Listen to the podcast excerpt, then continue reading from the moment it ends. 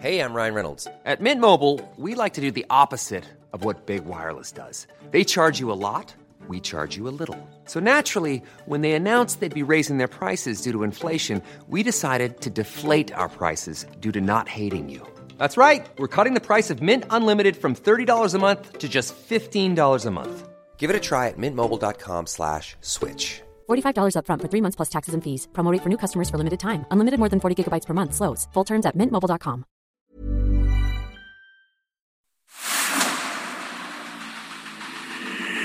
dedo en la llaga. Había una vez un mundo en el que nadie creía.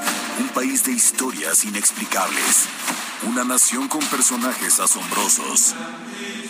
Santo Tomás tenía razón. Hay que ver para creer. El México increíble, las verdades que duelen, la voz de los que callan, el dedo en la llaga. Infórmate, diviértete, enójate y vuelve a empezar. El Heraldo Adriana Delgado. A mí me gusta mucho estar en la frontera, porque la gente es más sencilla y más sincera. Me gustan cómo se divierten, cómo llevan la vida alegre, positiva y sin problema. Aquí es todo diferente, todo, todo es diferente en la frontera, en la frontera, en la frontera. A, a mí me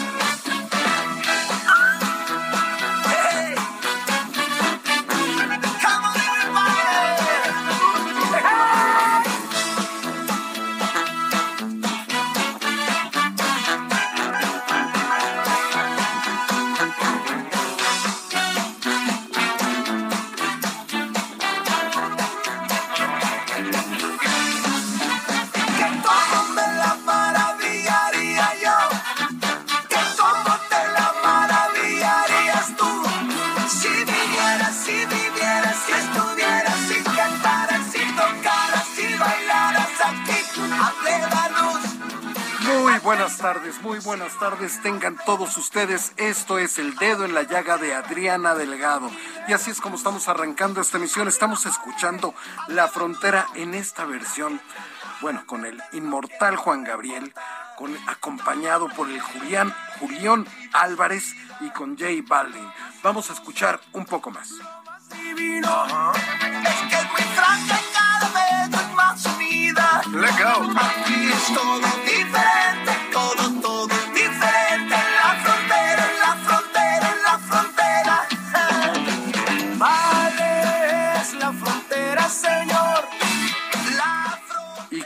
gran versión es esta, la que interpreta Juan Gabriel con el Julián Álvarez, con J Balvin, de La Frontera. Y usted sabe, hoy es miércoles 25 de mayo de 2022 y son las 3 con 3 de la tarde, hora del centro de México y está en la mejor frecuencia que puede estar, que es el Heraldo Radio 98.5 de su FM. Y desde aquí estamos transmitiendo el dedo en la llaga de Adriana Delgado. Bueno, y sin lugar a dudas, uno de los temas pues relevantes de esta semana, y no de esta semana, sino de las últimas semanas, meses, pudiéramos decir, es el asunto energético. Y para hablar de la, que de- sobre la falta de títulos para importar causa escasez de gasolinas, pues nos enlazamos con Ramsés Pech, experto en el sector energético. ¿Qué tal, mi querido Ramsés? ¿Cómo estás? Muy buenas tardes. Buenas tardes, Jorge. ¿Cómo estás? Te mando un saludo. Al contrario, eh, ¿dónde te encuentras el día de hoy? Porque tú siempre andas viajando por el mundo, mi queridísimo Ramsés Pech. Aquí en Texas todavía. Andas en Texas. Es un, un estado totalmente petrolero. Pues platícanos acerca de esta falta de títulos para importar causa escasez de gasolinas. ¿Qué es lo que pasa con este asunto, mi querido Ramsés? Bueno, lo que hemos observado es que, de acuerdo a la Secretaría de Energía, se han disminuido el número de permisos de importación. y hoy con el estímulo adicional que se está realizando para que tú puedas tener eh, la devolución del dinero en función del estímulo que está dando la Secretaría de Hacienda de Crédito Público, tienes que contar con los permisos vigentes y con y estar dado de alta en el SAT y haber pagado todo en regla. Hoy estamos viendo que la importación su mayoría la está realizando por parte de Pemex y no más de siete compañías que tienen los permisos vigentes. Eh, otra cosa que dejarle claro al público, la demanda que se tenía del 2019, que era de más de 800 mil barriles de gasolina, hoy más o menos se ha mantenido el primer trimestre en no más de 600 mil barriles. Quiero indicar que lo que se ha tenido es que hay una disminución de las importaciones en función de la demanda y esto vemos que lo que ha comentado el presidente de la República, que bueno, que la demanda de importación se ha disminuido, pero eso es en función de que el volumen de la gente que está consumiendo actualmente es de menor cantidad. Y otra cosa por ahí, Jorge, creo que tenemos que tener en cuenta una cosa muy importante y no lo estamos observando.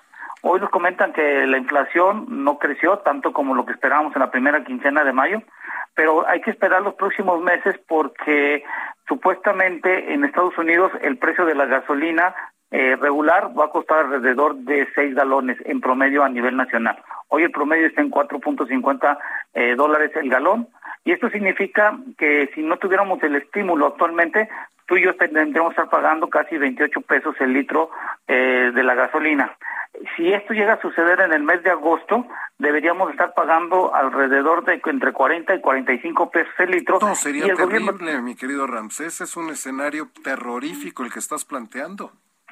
Sí, y lo que va a suceder es cuánto es el estímulo que se tendrá que dar. Hoy en esta semana dieron para la gasolina regular casi de 5 pesos.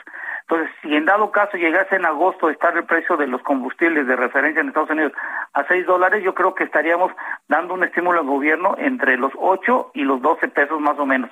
Imagínate esa cantidad de dinero en que no lo podíamos utilizar.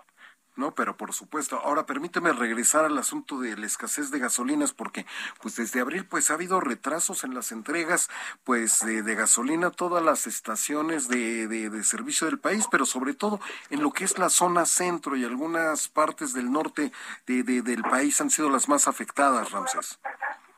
Sí, y yo creo que está muy ligado con los problemas que se han tenido del incremento de las tomas clandestinas sobre todo porque en los ductos se está teniendo una mayor cantidad de perforaciones y, y, es bien sabido que ya se disminuyó el volumen, pero se aumenta el número de tomas clandestinas.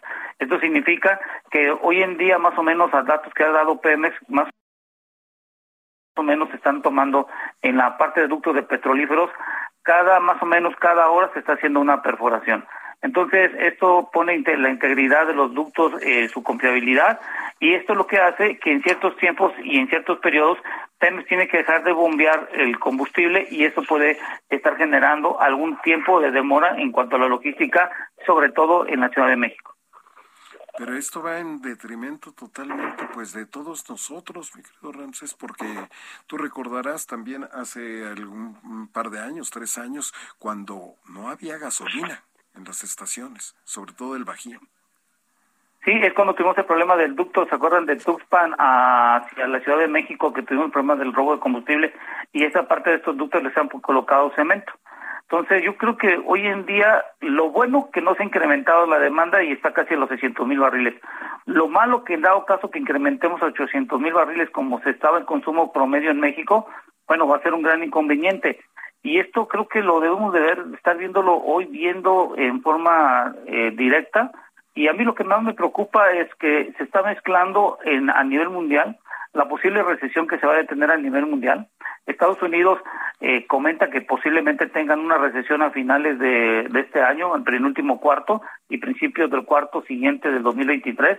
Y en México no nos estamos preparando todavía y creo que lo que vamos a ver es tanto el incremento de los precios de la gasolina como el diésel, porque eh, la demanda en Estados Unidos está aumentando y uno de los principales incrementos de los costos es que se ha aumentado el volumen de exportaciones como en México y en América Latina. Aquí la pregunta es, si Estados Unidos dice que aumenta el volumen y la demanda en la, en la etapa de verano, hay que ver y visualizando si vamos a tener las mismas facilidades en cuanto al volumen de que estamos importando de Estados Unidos.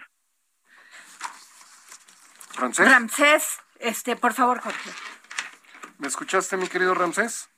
Sí, adelante. Sí, entonces te decía, pero esto no tiene que ver con una especie de desigualdad en los permisos que tiene tanto Pemex como los demás jugadores de los de la iniciativa privada. Porque antes pues Eh. había cerca de mil permisos y ahora nada más hay 70. Sí, y a, a ver, lo, lo principal que tenemos que dejar es Pemex tiene la mayor cantidad de, de- de distribución. Lo que hay que dejar de ver algo bien claro, el número de estaciones de servicio, que son más de 12 mil, no significa que es el negocio de Pemex. El negocio de Pemex no son las estaciones de servicio. El negocio de Pemex es la distribución del producto en las terminales de almacenamiento y reparto, es decir, en los centros de almacenamiento. Y Pemex es parte fundamental porque importa bastante combustible comparado con otras empresas que se han quedado como Shell, como Shell, BP y otras empresas que tienen los permisos de importación. Lo que ha disminuido son empresas pequeñas que se dieron en su momento dado las importaciones tanto de gasolina como diésel. Aquí lo que hay que dejar bien claro es que la política que tiene la Secretaría de Energía, para que tú tengas un permiso, te están solicitando que tengas tanto el contrato por un año de un centro de almacenamiento o tengas tu propio propio centro de almacenamiento. Y aquí empieza lo de la desigualdad que tú bien comentas. La desigualdad no está en los permisos de importación, sino está la desigualdad entre los permisos que otorga la Comisión Reguladora de Energía a que gente privada pueda tener almacenamiento. Y los últimos meses hemos visto que la Comisión Reguladora de Energía no a todo mundo le está dando permisos, ya sea en cualquier rubro del sector de hidrocarburos o de electricidad. Pues muchísimas gracias, mi querido Ramsés Pech, experto en el sector energético, por este tiempo para el dedo en la llaga. Muchísimas gracias. Gracias, cuídense. Muchas gracias, Ramsés. Pues ya llegué.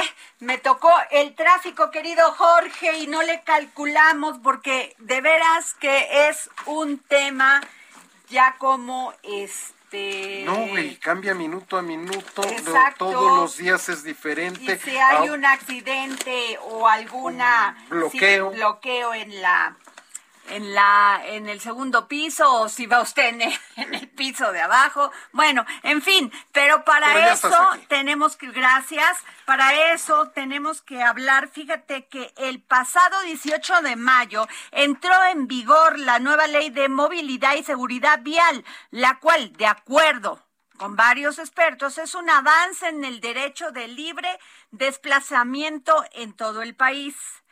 Esta nueva ley busca que peatones, ciclistas, motociclistas y conductores de automóviles y peatones se desplacen priorizando siempre la prevención de los accidentes viales. Y tengo en la línea a Beatriz Valdés, directora general de aplicación de normatividad tránsito de la Secretaría de Seguridad Ciudadana de la Ciudad de México. Ah, bueno, estamos comunicándonos ya con ella para que nos explique a usted que está en este momento en su automóvil, que nos explique porque sí hay este vienen multas más fuertes eh, y esto que, que yo que soy ciclista pasa muy común que motociclistas invadan el carril de los ciclistas. Que los ciclistas tampoco le den prioridad a los peatones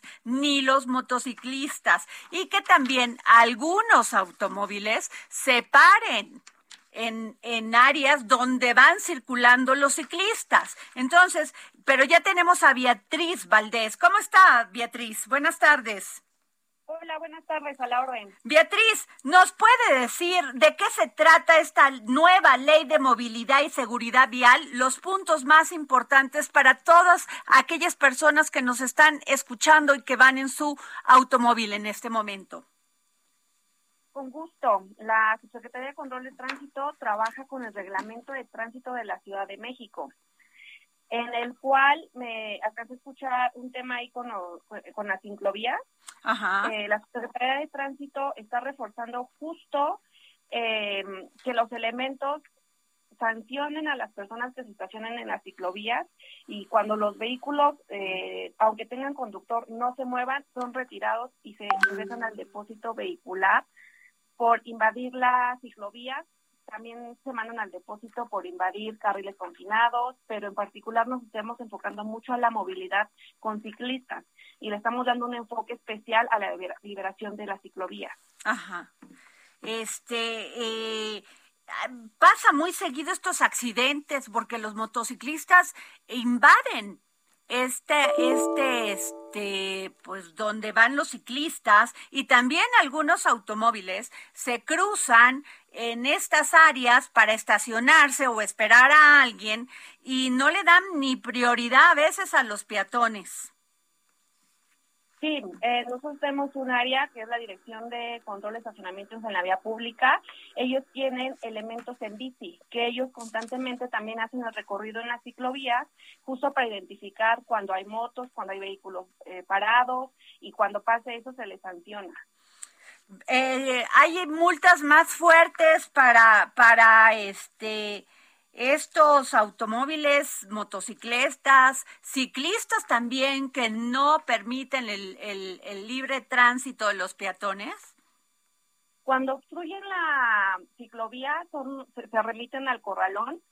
Justo eh, la Secretaría de Control de Tránsito trabajó en unas reformas al reglamento en el cual se redujeron las hipótesis de a los depósitos, pero esto fue en apoyo de la ciudadanía y para una nueva imagen de la Secretaría de Control de Tránsito. Sin embargo, lo que sí se reforzó es que los, los vehículos que obstruyen ciclovías, ellos sigue siendo una hipótesis para que sean remitidos a, los corralones como sanción, más la multa económica que trae aparejado el, el invadir los carriles de ciclovía. Eh, eh, y le quiero hacer una pregunta, a lo mejor muy, muy, muy, este, este, ingenua, pero Beatriz, eh, no, las cámaras que están del C5 no sirve también para detectar a estos vehículos que creen que como nadie los ve o no hay alguien de tránsito ahí, este, pueden seguir haciendo esto. Sí, son las fotoconductas. Estas cámaras el C5 nos ayudan a nosotros, la Sociedad de Control de Tránsito, para identificar no solo a los que están invadiendo las ciclovías, también nos ayudan a verificar los los, los ciudadanos que se detienen en las eh, líneas peatonales, cuando se pasan un semáforo, cuando van hablando por teléfono, cuando conducen sin poner el, cinturón de seguridad. Sí nos estamos apoyando actualmente y próximamente también reforzaremos eso para la información que nos, que nos llega en, en imágenes por parte del T5. Luego, a ver, otra pregunta, porque los, este, los ciclistas también, motociclistas y automovilistas son el terror de las personas con discapacidad y con las personas de la, y de las personas de la tercera edad tienen que ir a 30 kilómetros por hora en calles secundarias y calles terciarias, a 50 kilómetros por hora en avenidas primarias sin acceso controlado y a 80 kilómetros por hora en carriles centrales de avenidas de acceso controlado, porque en el segundo piso definitivamente no les importa y van a veces hasta más de 100 kilómetros por hora en el segundo piso. Yo sé que ahí no transita nadie, pero pues es un delito, es una multa. Exacto, es una multa, es un programa que justo eh, hemos estado reforzando durante ya algunos años, en el cual las cámaras que contamos de en accesos controlados, que son las foto, las fotocívicas, en el cual cuando un conductor es detectado a exceso de velocidad se les infracciona. Contamos con 122 intersecciones en la Ciudad de México para sancionar este tipo de conductas. Se les pone la infracción, de hecho, justo para que los ciudadanos creen conciencia, eh, el 4 de abril se generó que a todas las infracciones que un ciudadano comete que es sancionado por un elemento de tránsito se le hace un descuento para el pago de la multa exceptuando justo las multas por exceso de velocidad. Y esto con el fin de que a un ciudadano no le sea tan fácil exceder los límites de velocidad permitidos y justo para la seguridad vial, para que todos podamos conducir con, lo, con la velocidad que tenemos establecida, que es un programa que también se maneja mucho con la Secretaría de, Movilidad y los, los ciudadanos que están excediendo se les está aplicando la infracción correspondiente se le está notificando y también Consejería Jurídica en su momento hace que cumplan con su sanción, que son eh, programas de de que hacen cursos para generarle la conciencia a los ciudadanos que no excedan los límites de velocidad. Ahora, muchas personas tienen muchas multas que no pagan, Beatriz, porque dicen no me van a hacer nada. ¿Qué van a hacer ustedes ahí? Porque si no siguen este, generando las mismas conductas.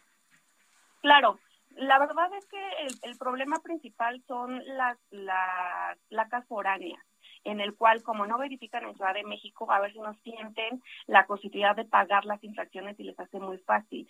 Sin embargo, nosotros también en el reglamento se generó una hipótesis de remisión al depósito, que es cuando se te detecta que cometiste alguna infracción y de checar el historial de las multas y tiene más de cinco multas que no ha pagado el ciudadano, ya es una hipótesis de remisión al depósito justo para que un ciudadano o nosotros como ciudadanos cumplamos con los pagos de las de las multas que tenemos atrasadas y evitar también que creamos que es sencillo andar eh, transgrediendo el reglamento de tránsito y no pasa nada. Ya previmos eso, ya lo tenemos en el reglamento y de ver más de cinco infracciones también ya es una hipótesis de remisión al corralón. Ok.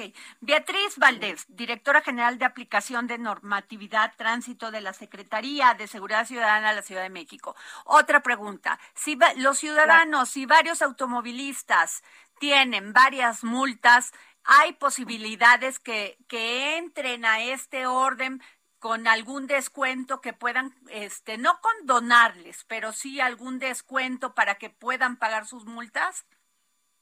El descuento que se está aplicando, que es el 90% del descuento a la infracción, que prácticamente es están pagando el 10% de cada infracción.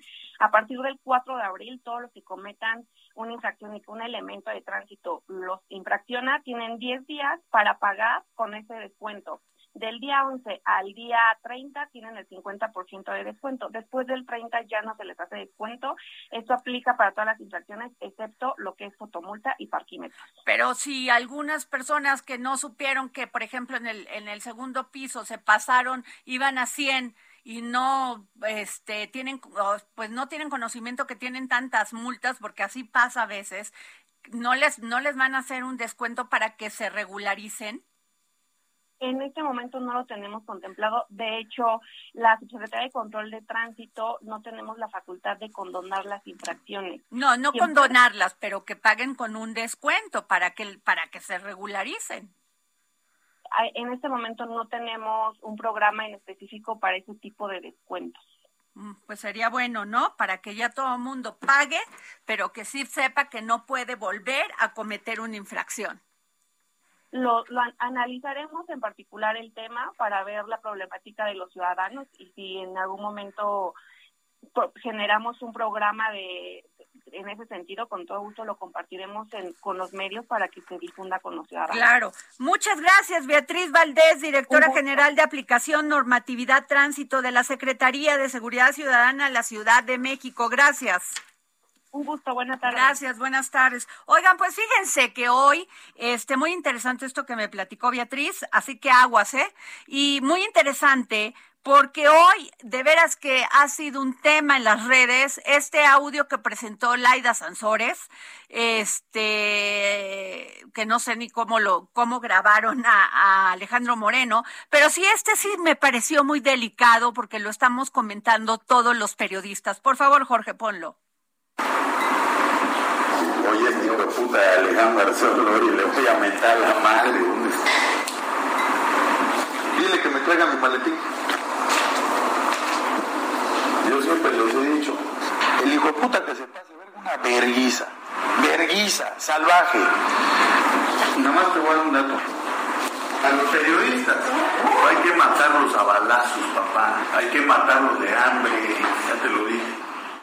Bueno, pues qué bueno que muchos periodistas no dependemos de Alejandro Moreno, porque me parece de verdad degradante que un político supuestamente con una trayectoria legislativa de gobierno, de siendo funcionario, se exprese así de los periodistas. que nos tiene que matar de hambre. Qué barbaridad. Ahí se las dejo. Este, nos vamos a un corte y regresamos aquí para seguir poniendo el dedo en la llaga. En la frontera, a mí me gusta mucho, mucho estar aquí, porque la gente cada vez es más feliz, vive mejor, hay mucho amor y se supera porque aquí la gente es buena,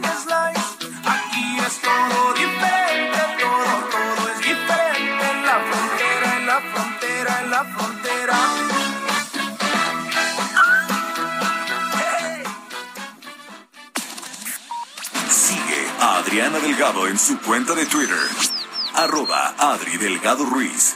Además, te invitamos a enviar tus opiniones y comentarios en texto o por mensaje de audio a través de WhatsApp al 55 2544 3334. Y si quieres escuchar el dedo en la llaga de El Heraldo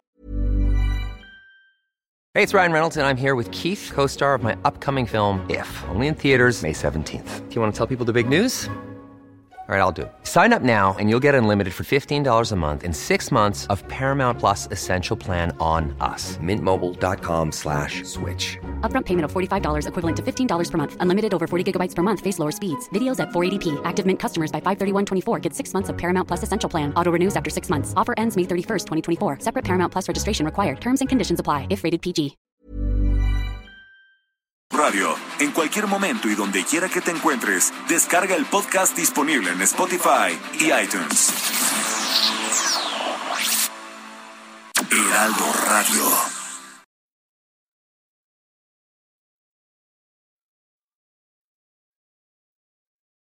Heraldo Radio. Emprendedores, empresarios e inversionistas, todos reunidos en un mismo lugar. La Feria Internacional de Franquicias, este 9, 10 y 11 de junio en el World Trade Center de la Ciudad de México. Las franquicias más exitosas del mercado. Regístrate en www.fif.com.mx. Sigue a Adriana Delgado en su cuenta de Twitter en arroba Adri Delgado Ruiz. Y envíanos tus comentarios vía WhatsApp al 55 25 44 33 34 o 55 25 02 21 04. Adriana Delgado entrevista en exclusiva al director para el Centro del Futuro de las Ciudades del Tecnológico de Monterrey, Enrique de la Madrid. Y ahí me queda muy claro porque tú has expresado que te gustaría ser candidato presidencial. La pregunta sería, ¿por el PRI? ¿Por una alianza? Por Movimiento Ciudadano. ¿Por qué, Enrique? Dos comentarios. Primero, nuestra ley electoral es tan restrictiva que tienes que cuidar hasta cómo dices las cosas. Ese es un primer problema. Ok. Tenemos como una especie de oligopolio de partidos. Eso primero habría que quitarlo. En México no puede haber un Macron, porque en México tienes para crear un partido, lo puedes hacer cada seis años. En cambio, otros países donde dicen, oye, tú y yo armamos un partido mañana y nos presentamos unas elecciones. Eso no lo podemos hacer en México. Eso también hay que cambiarlo. Habiendo dicho eso, con lo que hoy tienes que jugar es con los partidos políticos que hay. ¿Cuáles? Los de la oposición. Y mi primera respuesta es lo que hay, ¿sí? Es lo que hay. Y yo creo que al final del día, yo sí creo en los partidos, pero tienen que ser partidos que hagan una propuesta que sea consistente con los problemas que tiene la sociedad. Jueves, 11 de la noche, El Dedo en la Llaga, Heraldo Televisión. Pues regresamos aquí al dedo en la llaga. Jorge Sandoval, nos tienes información. Así es, pero primero no se pierdan esta entrevista de mañana de Adriana Delgado en el Heraldo Televisión, porque lo que dice Enrique de la Madrid está muy bueno, Adriana, está muy interesante. Sí, no, bueno, me dio una gran entrevista. Además, él dijo, sí, sí, quiero ser candidato y quiero ser candidato a la presidencia por una alianza. Así que, pues va a echarle ganas y fíjate que Enrique es un hombre serio. Es un hombre Es un hombre serio, es un hombre estudiado, un hombre que entiende el gobierno, que entiende la función pública. Entonces, yo creo que va a ser una, una pieza importante, pero pues todavía falta. Ya sabe, mañana jueves, 11 de la noche, Heraldo Televisión. Y no es un hombre de escándalos, Adriana, Exacto, porque no, justo, si me permites, te voy a contar. Fue, fue muy, a ver, dime. Te voy a contar hablando de hombres que no tienen escándalos, de los que sí los tienen, de los funcionarios públicos Ay, que sí los tienen. A ver. Porque fíjate que eh, Sandra Cuevas explotó Sandra Cuevas es la alcaldesa de Cuauhtémoc y explotó en plena entrevista con Salvador García Soto.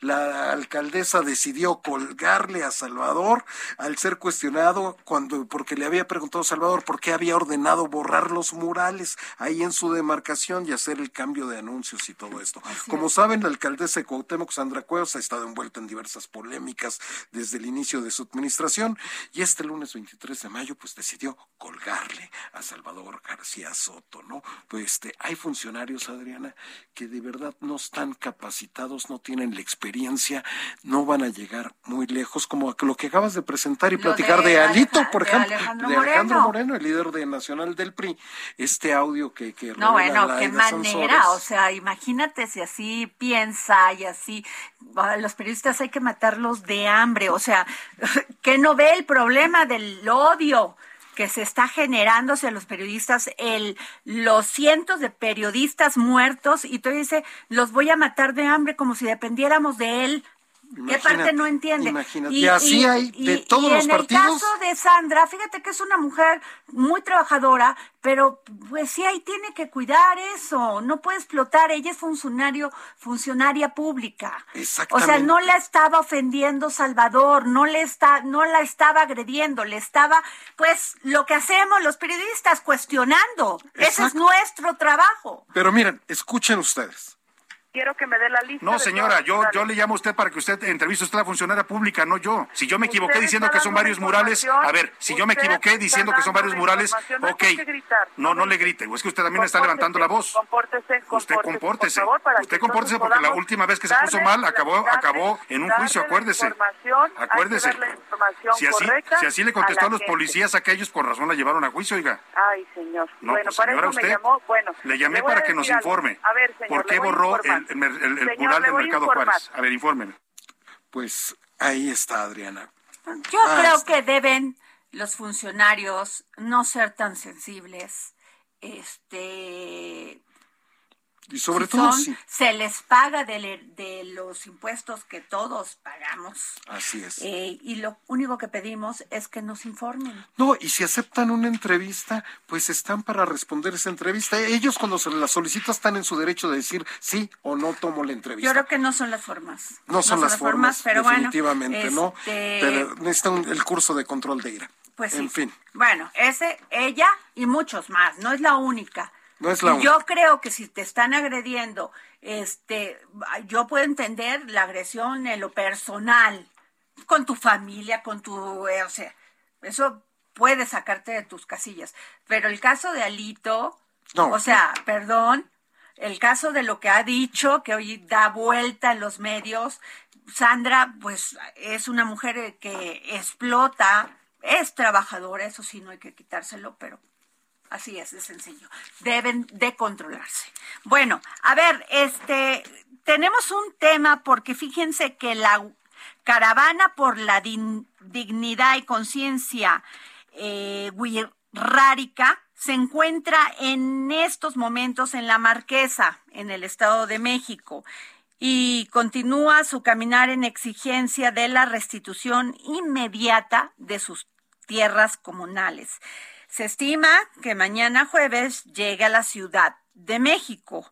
Esta marcha que salió el pasado 25 de abril de, la comunidad wixárika de Sebastián Teponohuaxtlán y su anexo Tuspan de los municipios de Mest Quitic y Bolaños, Jalisco, una disculpa si no los pronuncio de la manera adecuada, para exigir al presidente de la República, Andrés Manuel López Obrador, la ejecución de diversas sentencias a su favor logradas a lo largo de 16 años que ordenan la restitución de más de 11 mil hectáreas de tierra ocupadas por ganaderos de la región. Son esta marcha, pues la integra más de 200 comuneros y fue un acuerdo de la asamblea de ellos desde marzo de, del año pasado. Y tengo en la línea a el presidente, a Óscar Hernández, presidente del Comisariado de Bienes Ejidales de la Comunidad de San Sebastián. De San Sebastián Teponahuastlán y Tuzpan del pueblo Huirrárica y al licenciado Carlos González García, abogado de la comunidad de San Sebastián Teponahuastlán y Tuzpan del pueblo Huirrárica. Eh, Jorge, ¿tenemos ya en la línea a nuestros, a nuestros invitados?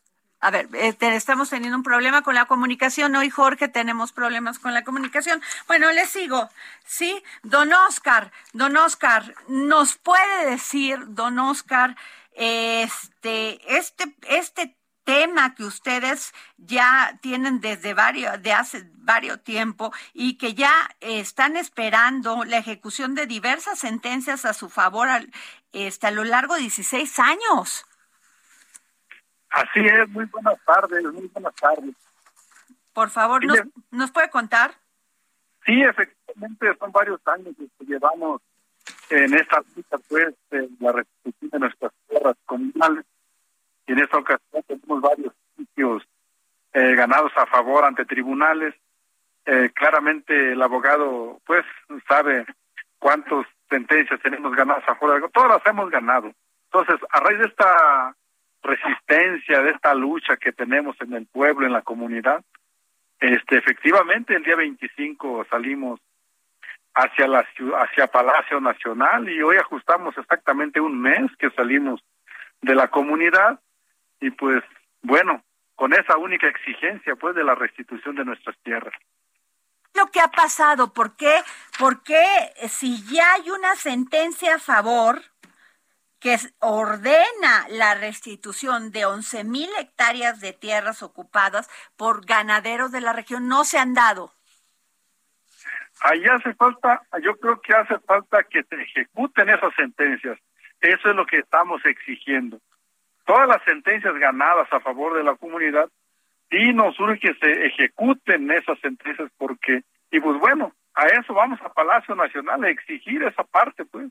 A ver en qué momento eh, ejecutan esas sentencias. Fíjense, eh, le voy a decir, les voy a decir algo a quienes nos están escuchando. Desde 1953 es en una resolución presidencial se reconoció que esas tierras son de la comunidad Huizaritari. Sí, perdón, Huizarárica, afirmando a su vez un título virreinal de 1718 que reconoce al pueblo Huirrárica como su legítimo dueño. Y le quiero preguntar al licenciado Carlos González García, abogado de la comunidad de San Sebastián, Teponoazhuastlán y Tuspan del pueblo Huirrárica, ¿qué es lo que está pasando, abogado? Muy buenas tardes, agradezco la invitación. Acompañamos acá al Comisariado de Bienes Comunales, el profesor Oscar efectivamente la comunidad fue fue confirmada y titulada en 240.447 hectáreas por resolución presidencial del 15 de julio de 1953 que se ejecutó el 2 de noviembre de 1953. Sin embargo, eh, diversas porciones de la superficie comunal eh, que comprende, decíamos, 240.447 hectáreas han sido invadidas. Actualmente está esta invasión de 10.448 hectáreas eh, por parte de pobladores de Guajimic, en el municipio de La Yesca, Nayarit, y de más de 800 hectáreas por parte de pobladores de Puente de Camotlán, también en el municipio de La Yesca, Nayarit. Eh, en este caso estamos hablando de 617 hectáreas que invade el ejido y, las restantes eh, personas en lo individual. La comunidad tiene interpuestos 54 juicios en total. Ha ganado 35 juicios al día de hoy. 17 ya están en, en posibilidad de ejecutarse. Se han ejecutado tres.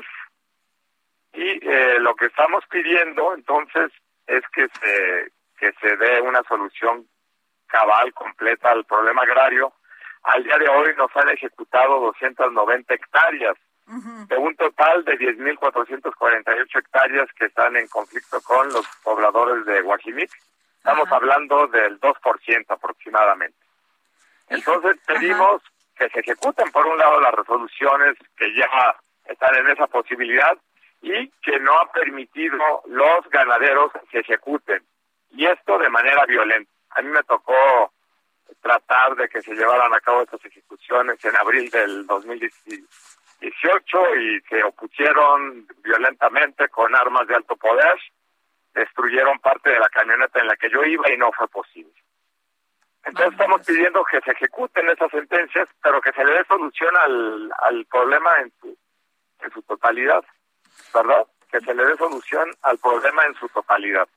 eh, eh, toda vez que no ha podido ejecutarse las sentencias por oposición violenta de, de los ganaderos, y ya que es obligación del Estado mexicano, eh, constitucional y convencional, hacer justicia a los pueblos indígenas, en este caso al pueblo Guerrárica, en su demanda de tierras, eh, pues le propusimos al gobierno federal desde diciembre del año 2018 que se buscara la vía de la negociación política y la concertación. Nos reunimos con el gabinete agrario en las oficinas de la Procuraduría Agraria, con el procurador agrario, con el subsecretario de Ordenamiento de la Propiedad Rural, con el vocero de la presidencia, que de hecho me habló hace unos minutos, por eso me salí de la llamada, eh, y, y acordamos caminar esa ruta. Entonces, al, al día de hoy, entre 2018 y el día de hoy, se han ejecutado 41 hectáreas aproximadamente. Es una cantidad totalmente insatisfactoria, insuficiente para la comunidad. Entonces, eh, que es lo que ha motivado a que la comunidad camine en caravana más de 900 kilómetros en unas condiciones muy difíciles, para que toda vez que eh, las instancias del gobierno mexicano eh, que tienen competencia en la materia, es decir, en la materia agraria, no han atendido eh, diligentemente ese problema, lo atiende el presidente y de una respuesta completa y satisfactoria a la comunidad. Esa es la razón de caminar eh, esta distancia tan notable.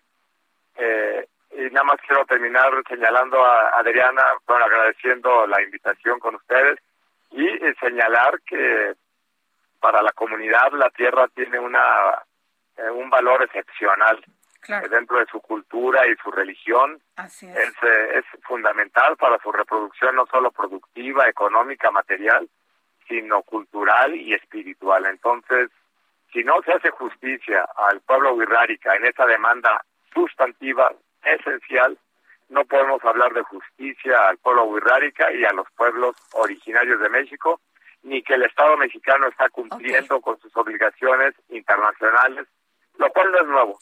Tiene años, años y años y no es de ese gobierno, es de décadas y décadas. Pues bueno, espero que les vaya muy bien. Vamos a seguir muy pendientes de este tema. Don Oscar Hernández y licenciado Carlos González García.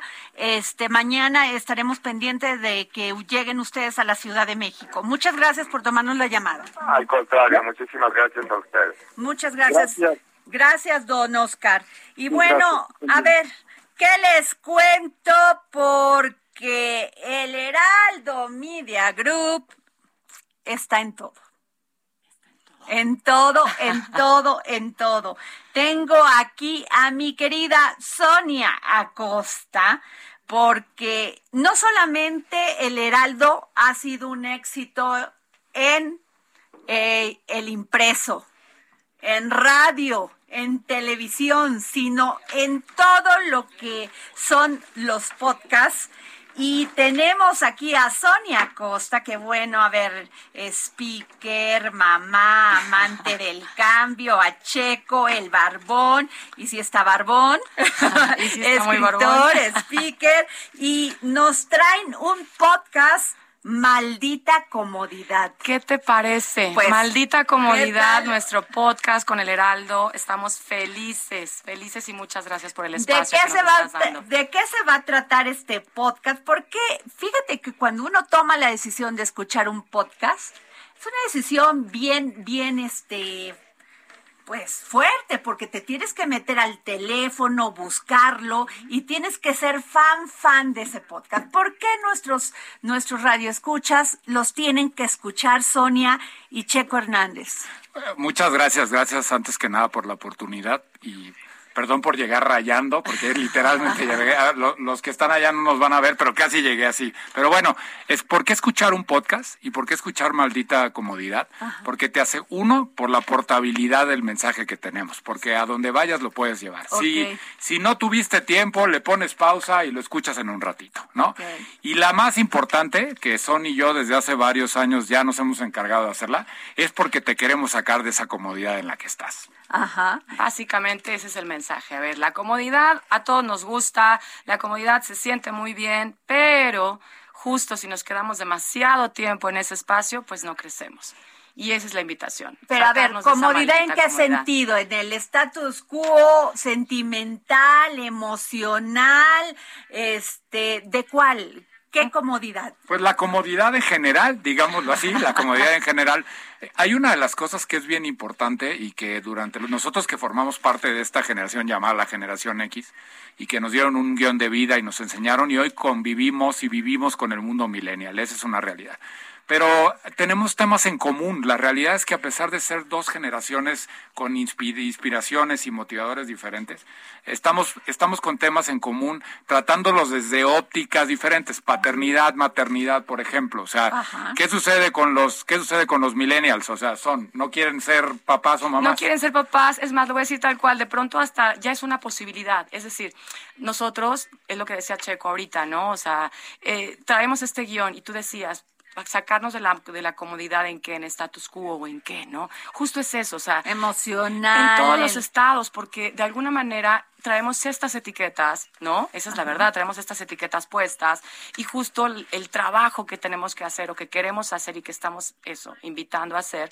sin importar si eres generación X, millennial o demás, es que eso, que puedas observar que son etiquetas y que justo puedes quitártelas en caso de que, de que crezcas, de que estés al servicio de ti, de tu vida, ¿entiendes? Entonces, va más por ahí. Los temas, como decía Checo, pues sí, son paternidad, maternidad, eh, el dating, sexualidad, el dating, feminismo. El dating, estamos dateando diferente, El dating que le llaman. El dating que le llaman. Estamos este, teniendo citas, eh, relacionándolos de forma completamente diferente a como veníamos haciéndolo, ¿no? Digo, yo, por ejemplo, nada más me voy a abrir un poquito, ¿verdad? Solo un poquito. Eh, pues nada, yo sí me casé, yo sí tuve hijos, yo sí seguí el guion de vida, ¿sabes?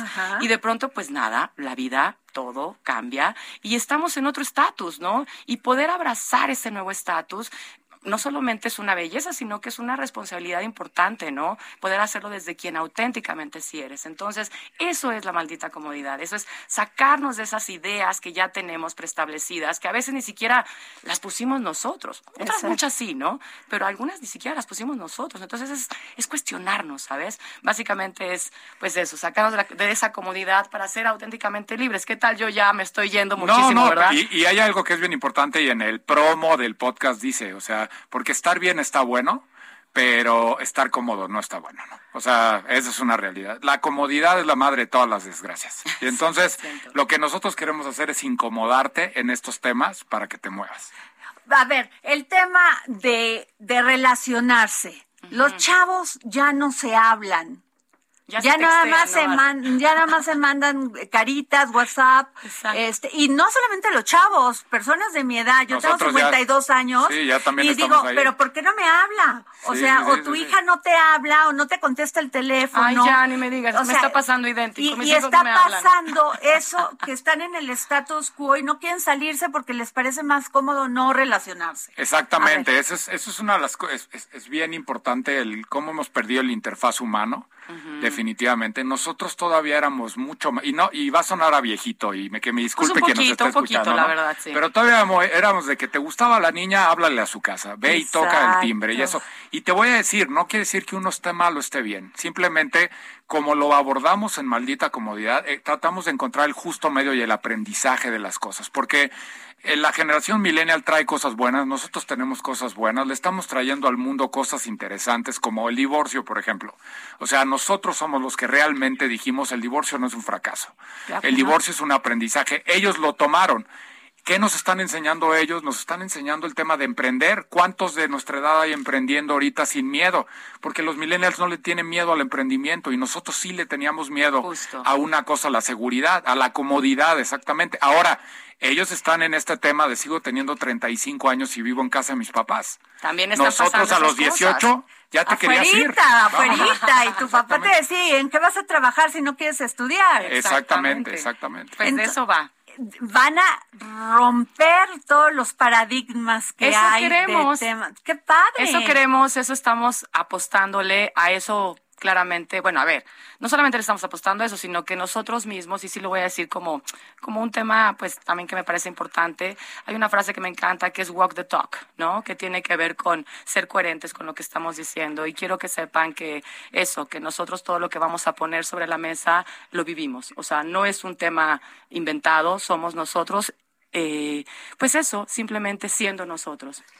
Este, esto va a estar en el Heraldo Digital, va a estar este podcast y también en las plataformas, me imagino en todas las plataformas. O, nomás lo piensan poner en el Heraldo. No, no, no, va a estar en, hay que disponer, el contenido es de todos, hay que disponibilizarlo, esa es la belleza. Va a estar en todas las plataformas digitales y en el Heraldo Podcast. Oigan, pues yo sí los quiero tener muy seguido aquí y que hagamos debates, debates de estos puntos que ustedes digan, híjole, sacamos del status quo de la pasividad a estas a estos chavos, a estas personas de nuestra edad y lo ponemos aquí en la mesa. Y vamos a tener unos invitadazos, no es por presumir, pero van a ver las las charlas, las discusiones y a través de nuestras redes sociales pueden continuar las charlas y las discusiones. Entonces, muy contentos por la oportunidad. Eh, de poder poner este propósito con más gente. Bueno, Muchas pues gracias. nos vamos, pero vamos a estar muy pendiente de este podcast, maldita comodidad. Gracias. gracias.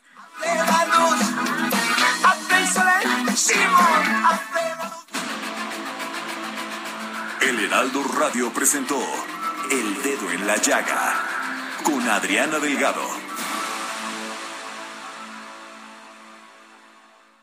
Heraldo Radio.